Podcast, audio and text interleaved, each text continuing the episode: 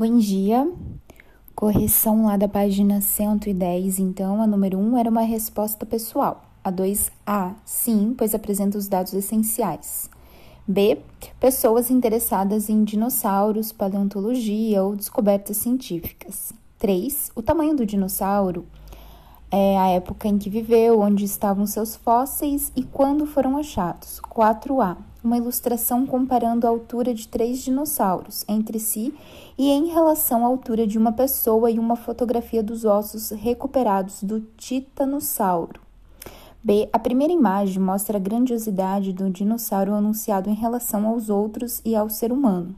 A segunda traz uma prova da descoberta. C. São descritivas. Espera-se aqui que vocês, alunos, notassem que, ao descrever as imagens, as legendas ajudam o leitor a perceber a função delas na notícia. A D. Referem-se aos dinossauros. 5. Porque ela informa uma descoberta científica. A 6. O que? Foi concluída a pesquisa sobre o maior dinossauro encontrado no Brasil, iniciada na década de 50, quando? Em 5 de outubro de 2016. Por quê?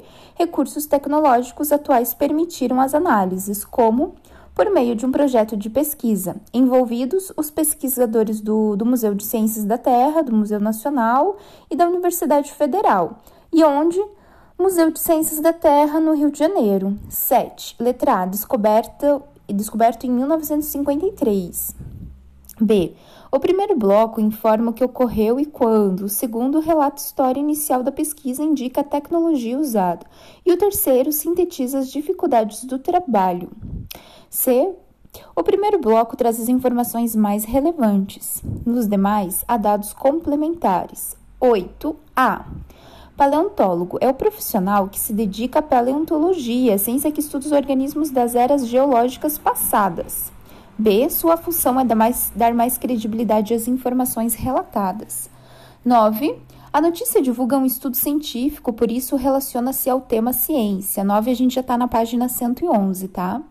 10. Letra A. Os itens do campo compartilhar permitem ao leitor divulgar a notícia nas redes sociais, além de enviá-la por e-mail, entre outras formas de compartilhamento. B. As tags que permitem acessar outros conteúdos relacionados à notícia estão agrupadas em palavras-chave. 11a. No primeiro parágrafo, as aspas indicam que o termo apenas é usado de modo irônico. No segundo, destacam, destacam o significado do nome científico.